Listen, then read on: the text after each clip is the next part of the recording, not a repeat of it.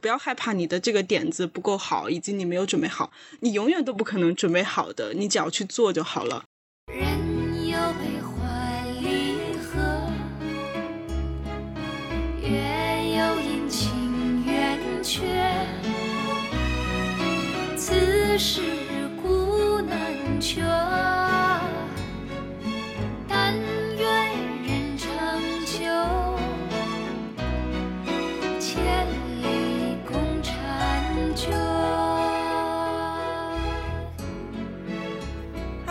好，欢迎收听今天的多芬职场，我是主播伊万。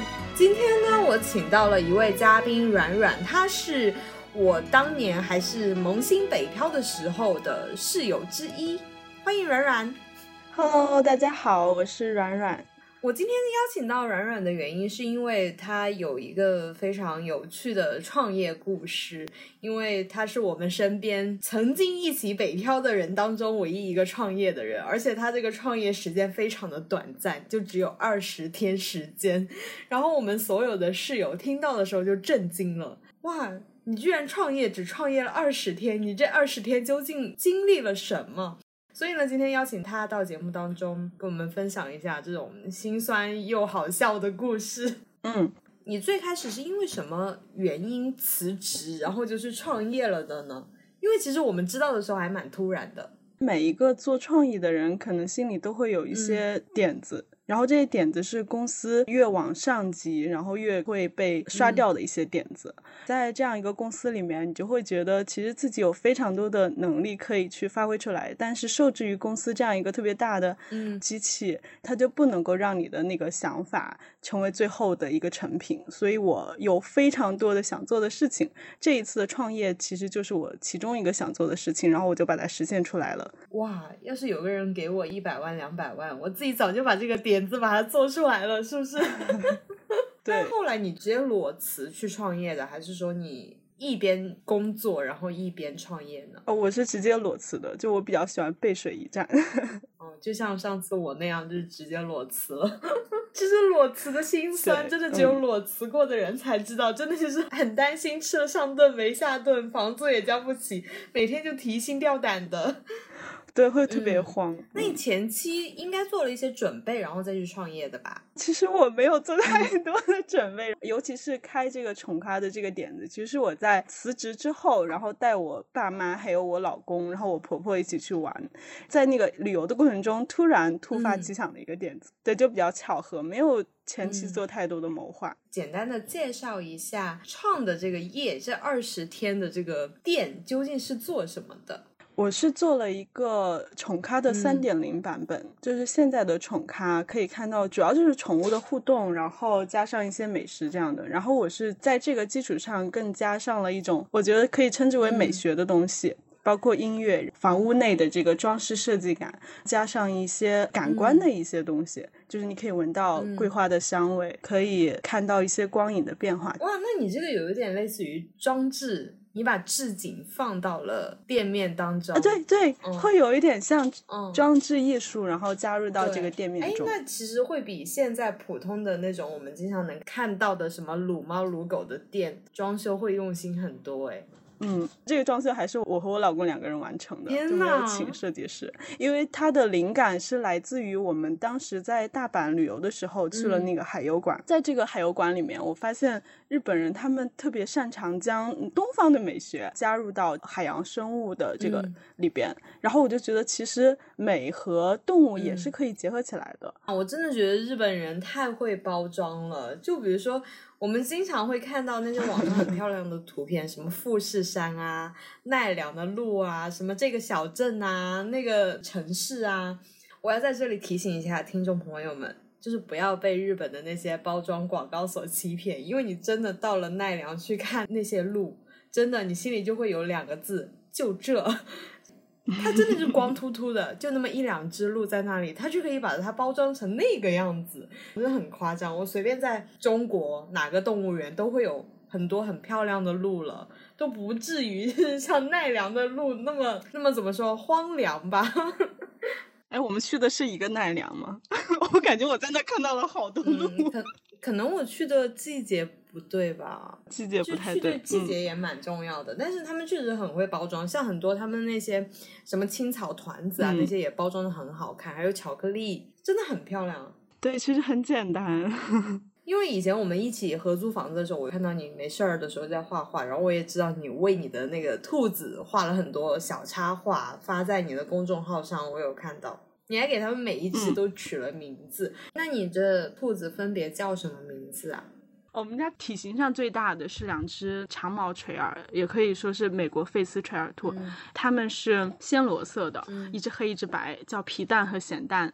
体型第二大的就是呃有一点老的那个兔子，五岁的，它是一只荷兰垂耳，嗯是垂耳兔中体型最小的一种兔子。嗯它现在大概是三斤左右，剩下的全是荷兰侏儒兔，嗯、大福、雪饼，他们俩是夫妻，因为生了孩子，生的两只小孩儿，呃，一只叫小浣熊，嗯一只叫松鼠。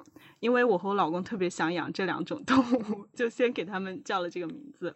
呃，剩下的就是芋圆，呃，仙草、桂花糖，还有没了吧？你自己都忘了十只了吧？是吧？太多了，十只了，对吧？嗯，感觉就是一大家子人，特别的热闹。顾客比较熟悉的就是皮蛋、咸蛋、娃娃、桂花糖和大福，啊，这是之前一直陪伴他们的五只。我之前有看过视频，就是像狗狗啊，它们每一只如果待在一起，狗狗是能知道就是你究竟在叫谁的。那兔子也是一样的嘛，就是兔子那么多只在一起，它能分得清楚你究竟在叫谁吗？你刚刚 Q 到那么多兔子的名字，比如说你叫皮蛋的时候，娃娃会不会竖起耳朵朝你走过来呢？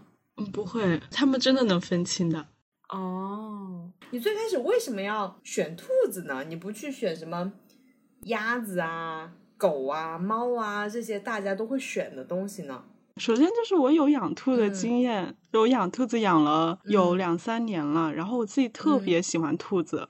第二就是在一九年的时候，《陈情嗯令》不是大火嘛，我有借那个《陈情令》的事，就是国风加兔子的嗯这样一个元素，然后我觉得它是一个可以爆的点。第三就是我们看了一下数据，兔子应该说是排在猫狗和鸟后面的第四类大的那种受欢迎的宠物，所以鸟我是做不了了。然后猫嗯狗是一个红海，然后兔子是蓝海，所以我们就选择了兔子。做鸟应该还蛮有意思的，就是全部在店面里面 飞，鸟好然后又没有人能抓到。啊，对啊，其实日本有那个猫头鹰的咖啡嘛，但是我们 对这个不太熟悉。没有，我就 是心目中想象的就是那些鹦鹉，然后全部就在树枝上，你进了那个咖啡馆就像森林一样。然后使劲的叫是吗？哦，所以你最后选的兔子，一共买了几只兔子呢？当时只买了五只，哎，其实不是说只买了五只，而是我们本身就有嗯两只兔兔，就一直养着的。后来来了三嗯只新的成员，这个是我们从开业然后到结束的那二十多天里，一直都是他们五只在营业。但是在后期我们加入了三只小的兔兔，就是用来缓解他们的那个压力，是被人抚摸的压力吗？营业的压力、服务的压力。被抚摸，然后情绪上会有点紧张吧，因为兔子和猫狗不太一样。啊，兔子还蛮容易生气的，我觉得。嗯，兔子是会比较容易生气，主要是因为它们嗯很胆小，然后以这个生气来掩盖自己的这个胆小。嗯嗯，最后的那三只并没有哦和大家见面，另外就加了三只。对，是因为我们后来就遇到疫情，然后就关门了，就一直没有和大家见面。但是有的客人会看到他们小时候两三个月大的时候的样子，但是一直在笼子里，没有出来给大家互动。哦，就是那种云溪兔。哦，对，但他们都很喜欢，因为他们三只很小就很粘人吧，和人也比较亲近，嗯，哎，兔子之间的性格会互相影响的吧？应该会互相学学习。嗯，哦，对对我朋友的兔子跟那个狗住在一起，那个兔子它就会听名字，然后也会主嗯动去厕所那个区域去上厕所。就会学习小狗狗的，对对对吧？对，嗯，对，很聪明。就狗子的智商应该有呃五嗯到六岁，兔子的可能嗯有三到四岁吧，就是哥哥和妹妹的感觉。哎，提到这个疫情真的很心酸哎，你们可能当时也没有料到吧？完全没有料到，我们当时觉得哇，其实我们是一个比较火的那个网红店，就是开业第八天，然后就上了三里屯的热门咖啡馆，就爆了。对，就爆了。然后排在第一的是 Arabica，然后我们是在第七左右，就是八天，然后就直接上榜了那种。你们是有做营销，然后就直接爆掉的吗？还是说你们就自然而然的被一批异宠追随者，然后直接把你们推上去的？嗯，因为你们不是在三里没有屯算比较早做这个异宠店的人，主要在于我们本身是一个有网红嗯。基因的产品，就我在设计这个产品的时候，我就知道它会火，嗯。就是我的判断，因为它含有一些容易火的元素，比如说汉服。然后当时的陈情令喜欢兔子嘛，再就是我们是第一家，哦对。最后一个就是有一个自来水的媒体，这些因素加在一哦，起，对，其实做第一家的时候真的很容易火，还有当时陈情令真的是大街小巷全部都是。对，哦，那抓住时机还蛮重要的。其实，在每一个创业者看来，在开店第八天就爆掉，真的会像做梦一样，因为你会收到非常多的预约也好，或者是好评也好。那你有收到过差评吗？我朋友开餐饮店的时候收到差评，收到第一个差评的时候，他真的爆生气。我看他发朋友圈，天呐，我居然收到差评了，然后怎么怎么样，然后他就去联系这个给差评的人，想要让他删掉，他就很慌张。但是到现在，他的一个心态的转变就是，凡是有人给差评，他就骂回去。我很能理解这个心情。我在这二十多天里，除了嗯两条差评，其他都是五星好评。这两条差评都是来自于嗯孩子的家长。啊，这两条差评出现之后，我并没有去怼他们，也没有去做一个回复，因为我知道他们当时是不开心的。就是由于小孩想要嗯玩的开心的话，他们一定会去，就是用一些不太友好的方式对待兔子。当然，孩子不是有意的，但是家长是有心的，会觉得我的孩子在这里，为什么嗯就不能够自由自在的去抓兔子呀，然后去追兔子呀，这样子。嗯包括我们当时照顾他们，其实也好累。我们三个大人盯着那个小孩，还是很累的，心比较累，因为兔子很胆小嘛。然后我就做了一个那个规定，就是十四岁以下是不能进入我们的这个兔卡的。我要是小朋友，我会很伤心，我会觉得你不要我来。嗯，其实等他们 再大一点也挺好，就等再大一点会知道怎么跟动物相处会更好，也是对他们好吧。又是那句熟悉的台词：“等你长大了，你就明白了。”嗯不过小孩子确实有时候分不清轻重吧，因为我有看到有些小孩子去猫咖的时候，对猫也是非常的、哦 用力、用爱抚摸。你还记得那个小朋友的样子吗？我还记得，其实小朋友是很可爱的，但是他的嗯妈妈 会特别在意这个事情。但是这些我都能料到的。我在试营业期间的时候，可以让小朋友进来，但是我当时计划就是嗯试营业结束之后，我们就拒绝小孩进入的。之后我就直接把年龄调到了十四岁，是因为我我还是有点担心十三 岁也可能不太成熟。嗯我们有三个原则，第一个就是兔子是职场的，第二才是顾客，嗯因为我们希嗯望在一个人和动物特别和谐的一个环境下的一个店，它是一个小而美的一个店，所以我们会把兔子的健康和快乐放到第一。嗯，你只是短暂的开店开了二十多天，那你一定能记得清楚每一个顾客的样子，因为你每天不是限量的吗？嗯，对对，就像记你的兔子一样记得清楚，如数家珍。是记得有好多好多的故事吧？嗯，因为我们每一场是只限制四个人的，每一场限制四个人，什么意思？然后我们当时的那个店面面积加起来是九十平左右，只限制四个人，是因为哦不希望人多打扰了嗯顾客的那个体验感。然后你每一个人其实都可以玩得很充分。哎，那还蛮好的，因为不像猫咖一样，就是变成僧多粥少，等待猫猫临幸你。对，大家都坐在那里等着什么时候轮到我。那一场那个晚上，就有一个女孩打电话过来说，她说我们闺蜜一共六个人，然后我们很希望六个人都能去，希望能够额外的多加两个人的名额。当时我就给她，那你们就来，但是有一个要求，我们都会在开始玩之前跟顾客说清楚的，就是不能够大声喧哗，不能够做一些危险的行为。但是在这个玩的过程中，她的有两个姐妹，就是性格比较大大咧咧那种吧，声音会放的很大，她们剩下的四个都会特别整齐的，就是嘘做嘘声，然后让那两个稍微小一点声音。就每次我们都不用说，然后就靠他们自己去维持那个安静的氛哦，围。他们自觉的就很爱护兔子。呃，那是最后一场了，比较晚了。有一只兔子，它是一个人营业的，然后那个女生就说：“嗯、要不我们就下去玩其他的兔子吧，然后让它早点下班。”反正就我感觉，在这个过程中，反而是他们在服务我们，或者说我们就不存在，是他们在跟兔子真正的去沟通。然后这个是让我记忆特别深的，我就觉得嗯，收获了很多很美好的东西。嗯，我现在觉得宠物店，尤其像这种猫咖，或者是狗咖，或者是宠物咖，它带给职场人的一个治愈感也很强。比如说我最近压力大，但是你知道我家里不方便养宠物的情况下，我就一定会去那边待一会儿，因为那种毛茸茸的质感真的让你觉得哇，好温暖哦，就是有人需要你去抚摸它。对，是的，嗯，嗯尤其是我们有时候不嗯想跟人相处的时候。就是我不会跟人相处，我只会跟狗相处。哎，那后来那几个女孩有给你留言吗？就是你宣布店面永久关闭的时候。哦，我记得应该是有一个人是他们，但是我也只是猜测到是他们。哦，就是真的是记得每一个人。对，还有一件事情，就有一个阿姨嗯和我妈年龄差不多，然后带着她女儿过来。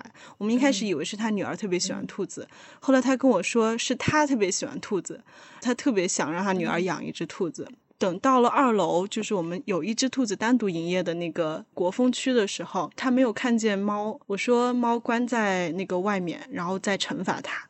然后她当时就说：“哎呀，猫好可怜啊，怎么回事？”然后就说为什么不让猫猫进来？就跟他说，因为猫刚刚欺负兔子了，打了它。然后那个阿姨就蹲下来，然后就摸我们家那只兔子的头，就说：“嗯，对不起啊，宝宝。”就他在跟兔子说这个事情。哦，我当时就觉得，哇，就是真的好认真，他的那个话就是哦在对他说出这句话。反正那一瞬间 真的很美。就是有时候你会觉得顾客比你都更爱你的宠物们。对他们真的有在关嗯爱我们的这个店，还有关爱我们的兔子，所以我在这二十多天里其实嗯是收获了很多美好的东西的，就大家都很有素质，然后都很有爱。嗯，哎，其实包括那两个给差评的，应该也算是一个比较搞笑的回忆吧，因为小朋友们就是这样的对呀。没有很在乎，因为当你收获了很多很多的爱之后，只有那么一两个不太开心的时候，你就会自动的忽略它。所以我当时收到那两个差评的时候，就并没有很生气或者难过，我觉得 OK 没有关系，反正过一段时间你们就来不了了。哦，对哦，像我朋友那种餐饮店，也没有办法说禁止谁谁谁来吃啊。对，这就是宠咖比做餐饮好的一个地方。嗯，好多宠咖其实都会限制儿童的进入，其实倒不是说不想让他们玩，不想让他们接触动物，而是因为他们太小了，还没有能够去知道怎么跟动物相处。但其实，在日本有很多幼儿园嗯都有开设这个和动物相处的一个课程，就是会教小朋友怎么和动物相处。对，但是国内没有，但是以后会变好的。还蛮重要的，因为我记得我小时候，我妈妈就会告诉我什么时候要轻一点，什么时候要重一点，这个轻和重的这个界限点在哪里？就有点像你去闻花，然后有时候我们会很用力的闻这个花，就是一定要闻到它这个香味。我虽然我现在很大了，但是我依旧记得我妈妈会告诉我说，你要轻轻的闻，你才能闻见那个花香。啊，好美啊，好美的画面。那个时候才意识到哦，什么叫重重的闻这个花，什么叫轻轻的闻这个花。嗯，是。可能当时也没有想到，就会觉得哦，好像疫情应该会很快过去。嗯，作为一个武汉人，我当时的判断是不会很快过去，就是我们家那边都是像战场一样，我们还算是比较早的抽身了吧，然后之后也没赶上六月份的那个北京又爆发了那一次。然后新发地的那一次，对对对，其实，在那个之前我们就撤店了。哦，对，因为很多人就是熬到了那个时刻，就觉得哦，现在疫情已经过去了，但是没有想到又来一波，对，就那一波酒可能是致命的最后一刀。就是本来已经残血了，然后没有想到再凌迟一下。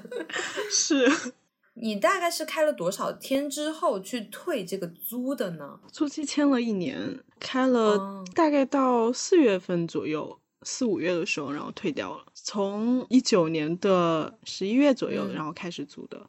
大概就有个快要半年的时间。嗯啊，装修花了特别多的时间。嗯，对，还有就是培训兔子，培训兔子怎么培训呀？兔子训练，嗯，他们是像训狗一样的，就是会用那个宠物专用的响片咔嗒一下，然后我们去做那个反射弧的那个训练。那他们是真的在营业，忽然好心酸是怎么回事？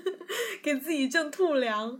其实就是所有的宠物主，如果你想训练的话，其实都是可以用这个去训练的，就会让你的兔子更亲近你。就是小孩嘛，你要教他什么是好的，你亲近我，然后你就可以获得更多的食物。嗯，后来你在大概四月份的时候遇见了这个疫情，可能要拖的比较久了，然后你又及时的找到房东退租了，是吗？对。哎，你有没有就是那种仪式感？就比如说，呃，今天晚上希望大家能来店里，我们一起来看个电影啊，或者一起来吃个饭啊，进行一场隆重的告别。来不及，来不及。就当时真的有一点慌了。嗯，想到的是，我发了那个公告之后，可以让粉丝过来玩，但是后来也没有粉丝过来，就是。因为我没有说这句话，嗯，反正只在网上告别了吧，线下并没有任何的活动之类的。倒闭啊，或者是我们要永久的关店啊，这种词汇真的好沉重。当时我发了那个撤店公告之后，收到了很多粉丝的回信，因为我们只开了二十多天，然后我们每一天就是只接待二十个人。就限制了这个人数的，只接待二十个人，有一百多个粉丝在后台给我留言，还有人写了一些就让我觉得真的很有文化的词汇，我都不知道该怎么回复，就感觉 很有文化，很有才华，就像写情书一样，就是特别的纸短情长。对对对，超级感动的一个男生，就是可能和我们差不多年龄吧，他当时说是和姐姐一起来我们店里的，然后说就是那是他最好。的一段回忆。嗯，反正意思是说，就是很久以来都没有这样的一次体验了。因为和兔子在一起，真的能够感受到那种很弱小的生命给你的信任、治愈。对，很治愈。包括有很多的粉丝都会提到说：“嗯，你这个垫子本来我还想投的，但我也不知道说的是不是真的。”反正就是很感动吧。就还是有很多人真正的愿意在后台给我这样一个留言，我觉得已经很好了。其实我们没有接待太多的人。加起来一共可能也就三四百人吧。嗯，经常会有那句电影台词，说什么没有来得及好好告别什么的。也许真的是有遗憾才会留下回忆中的美好。哦，对，当时还有一个顾客给我的那个皮蛋咸蛋画了画，他是一个大厨，画的还挺好的。天呐，是你上次给我的明信片，但是那个明信片不是你自己画的吗？哦，那是我画的。他画的，我之前有当过头像。他也是画圈的还比较厉害的一个人吧。嗯嗯。撤店的时候是一开始就撤店了，然后把兔子全部就拿回家了，还是说只是把兔子放在店里面，然后就想着哦，再隔一个多月就可以开店了之类的？哦，我们没有把它放在店里面，因为兔子是一个特别需要照顾的动物，它不太像猫和狗，你可以去离开一段时间，但是兔子得一整天二十四小时你都得守着，所以就直接带到了我们后来搬去的地方。哎，你当时的心态是怎么样？你会不会觉得，嗯，哎，疫情赶紧过去吧，或者是好焦灼啊，我这几只兔子要怎么办？或者哦，家里好臭啊，就是这种感觉。没有家里不会臭，就是呃，其实很多人对兔子有一个误解，就是会觉得兔子臭。但是你可以去看，可能看不到了。现在的点评，就是之前点评上的顾客的评论都会说，比猫咖狗咖要就是没有味道一些。因为它作为一个食草的动物，其实不会留下太多的气味的。之所以有些人养的兔子臭，是因为他们给的那些食物是不健康的。然后这些已经臭掉的兔子是已经快要死亡的兔子，就是已经肠胃腐烂掉了。然后我当时的一个心情，我觉得是很绝望吧，就是会觉得每一天其实都是供不应求的，然后每一天都有非常多的电话打进来，然后想预约都约不上。然后我觉得我们可以开很长的一段时间，应该是一个事业的刚刚的开始，然后是我人生中第一个事业。你的天呐，我要成为百万富翁了，是吗？都没有，还没有那么夸张。但是至少我可以说，我可以养活自己了吧？嗯，然后就突然当头一棒。在北京买房有望了。对，反正就很绝望，很绝望吧。现在回想起来，那个心情还是觉得很难受的。嗯，那后来第二波疫情来了之后，你的一个心态的转变是怎么样的？就是你从一开始觉得自己要火起来了，然后到很绝望，然后再嗯慢慢的等待，然后到了后来第二次疫情爆发的时候，你就开始变得释然了吗？对，我我释然了，我应该料想到有这样的一个结局了，因为我是武汉人，我懂。哦，是我朋友，他也是武汉人。他说，其实北京过年的时候，第一次一个人在外地过年，然后就很慌张；到第二次 在北京过年的时候，就很平静。那你第二次应该也有差不多的心情，就是第二次疫情爆发的时候，你的那种心态转变，把兔子接回家，忽然间释然，然后你就发了公众号。嗯，其实这个时候有兔子啊，或者是有宠物陪着你的时候，会比那些没有兔子或者说没有宠物陪着的人要好一点，因为有一个东西陪着你，你会觉得哦，就是我还不是一个人，他们还陪着我。嗯，对，即使自己不想活了，太绝望了，至少说我得为他们活下去，他们还要吃兔粮，对，会有这个感觉，就是有种责任感在身上。会觉得他们还需要我，然后现在是我独享他们对我的爱的时候，然后我觉得我还是很幸福的。嗯在这种幸福感的一个嗯存在的时候，之前的创业的失败的那种压力就没有了。荡然无存了。嗯，那他们应该是能感受到你情绪的，因为兔子都能感受到情绪。你当时那种压力感，他们应该也有把头蹭过来让你摸啊什么的，或者就是默默的在你身边簇拥着你。嗯，真的后宫佳丽三千呢。真的会有。嗯，我们家有一只那个特别亲人的兔子叫大福，它在我们刚到我们搬的那个新家那边去的时候，就会陪着我们看电视。我们坐在沙发上，然后它就坐在我们中间，它还会经常过来求摸摸、求爱的那种。嗯，好好啊。但他们其实不知道发生了什么，可能他们觉得哦，我现在只是要服务两个人就好了。就不用像以前那样服务那么多客人。对，但是我们家大福在服务客人的时候，其实是很开心的，就每次开门之后，他就会精神小伙的那样冲出来，然后到处去炫耀自己很帅。哦，他就是那种 KPI 能冲到顶峰的那种员工。对 对对，对，尤其是那种小姐姐，然后坐下来之后，她就会立马跳到别人腿上，因为她也是男孩，他是为了吃的吧？好现实哦。他会为了吃的，然后第二他会觉得，哎呀，大家都喜欢我，就是会和狗一样嘛，会觉得嗯，好自豪啊，这样子。啊，真丑。嗯，对，啊，我简直是所有的兔子里面最受欢迎的，最帅的那个。好好哦，真的，就是这种荒凉感会被他们冲得比较淡，还好就是还有他们还在身边。嗯，从一开始就决定好了。从我做这个店之前，我们就决定了，如果失败了，我们就得到了一堆兔子，然后这就是一个田园般的生活。现在一直就和我像亲人一样的，就是我会把他们当亲人去看待，嗯像我的小孩儿。现在已经演变到了十只了，因为后来又生了三只，天呐，你没拿去绝育吗？绝育啦！这里可以给大家科普一下，就是公兔子绝育之后，半个月到半年的时间都还有生育能力。这一段时间千万不要让它和母兔子接触，否则就会像我这样，哎，我知道母兔子会假怀孕，哎，嗯，会假怀孕。对，你知道的好多。因为之前我养兔子。呃，养的是那种菜市场那种五块一只啊，呃，也没有哦五块，二十块一只吧。就是我知道那种兔子是会吃肉的，因为我有查知乎，嗯它是会吃肉的。嗯，所以我会觉得它拉的屎比较臭，就跟猫吃渴望一样，非常的臭。哦，但其实兔子是不能吃肉的，因为兔子是草食哦，没有。它就是要少吃，就是没有说就是要给它多吃，就跟猫要吃一点点的草是一个道理。啊，这样吗？嗯但是现在的科学喂养的那个理论里面，其实它是完全不能吃肉的。是吗？那是知乎骗了我。知乎骗了你，知乎上有非常多的那种伪科普。哦然后，所以如果想看，可以看看我的小红书，我的账号上面还是比较科学的一些喂养的方法。我的小红书的名字叫“兔子软软”，对，就是你能想象到的兔子和软软四个字。你的是垂耳兔是吗？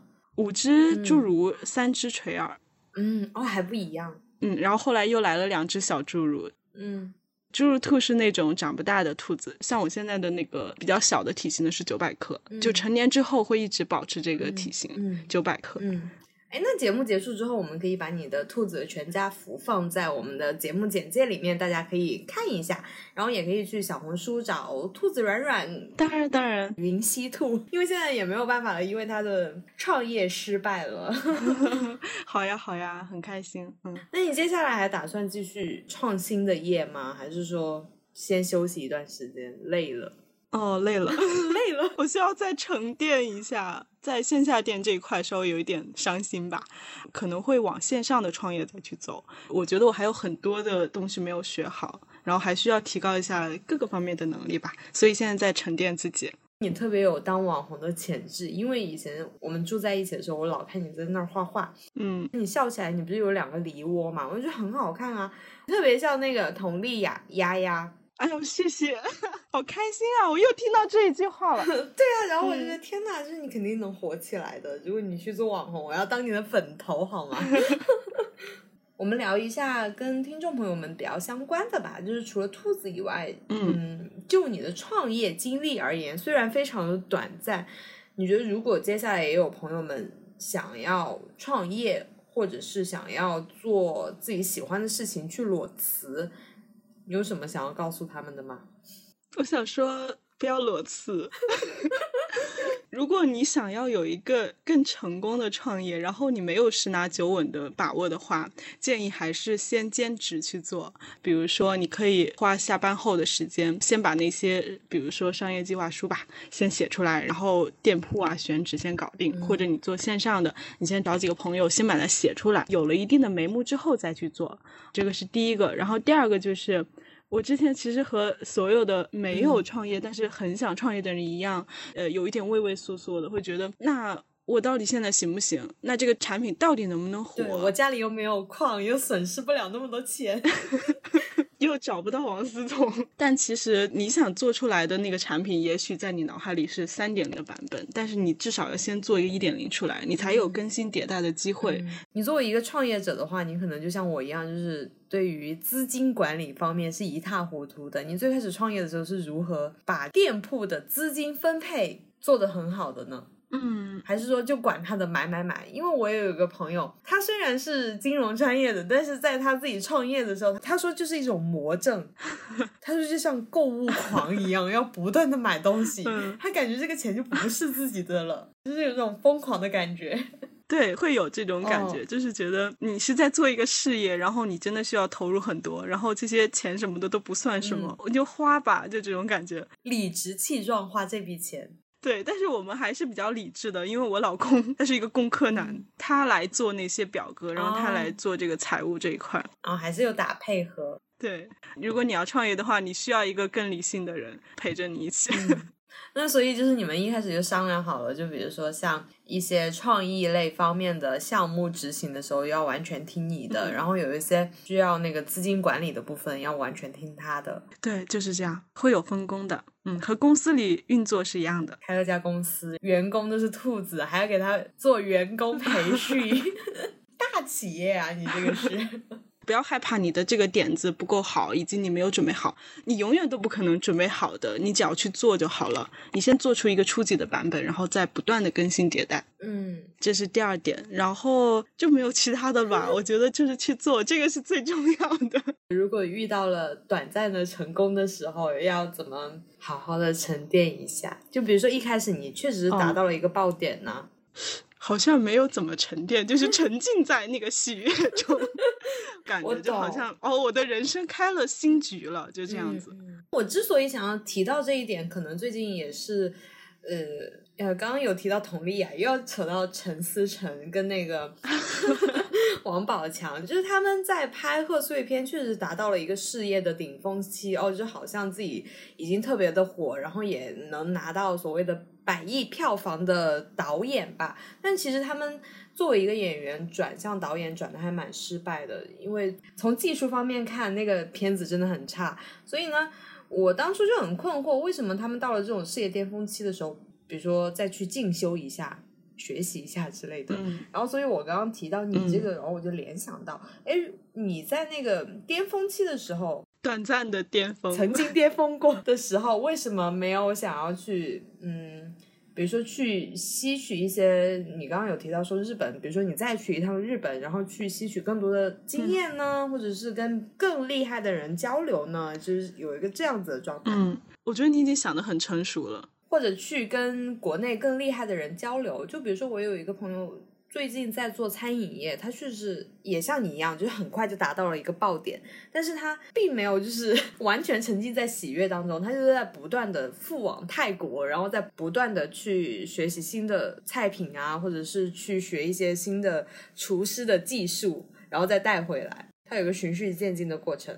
对，其实我们当时也嗯有吧，没有想到那么快就结束了。就我当时还在构思中，然后我有找到一些、嗯呃做投资啊，然后还有之前的一些学姐学长，嗯然后我有想法是去做一个呃连锁的品牌，哇，那也想的很完整呢。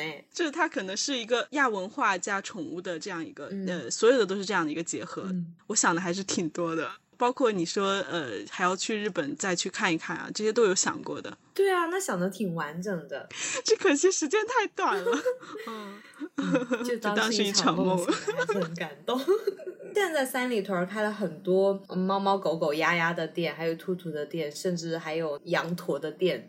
你看到之后，你心里面会不会感叹？哎，这些人都是模仿我姐曾经红过，说实话，我到现在不是很想去三里屯。我就是有创伤。嗯，会有一点，到现在还不太敢去。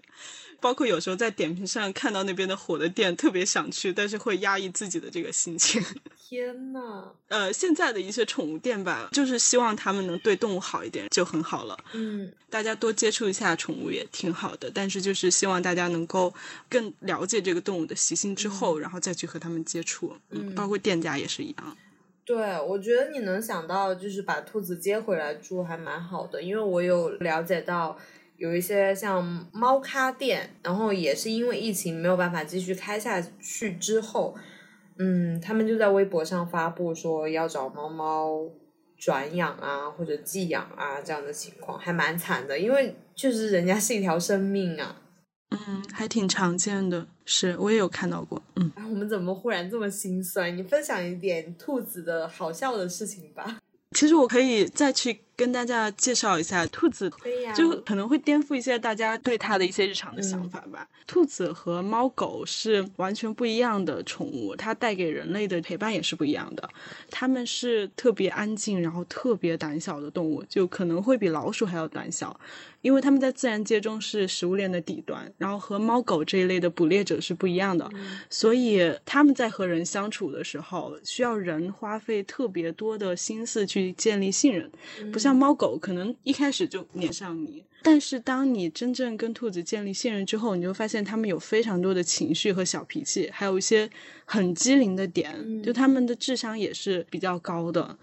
他们有做过什么让你感动的事情吗？呃，有，我们家有一只五岁的兔子，它来我们家的时候是四岁多，然后它的之前的主人是养了狗，可能觉得狗的互动性比兔子强吧，然后就把它送养了，然后我们就接它回来之后，它一开始是完全不接纳我们的，所有的时间都蹲在他的那个小笼子里，你怎么知道不接纳你们？就是不理你。就是他不理你，然后你去嗯摸它，它不会跟你有任何的互动，嗯然后你叫它，它也不会理你，一直就像一个假的兔子一样 蹲在那里。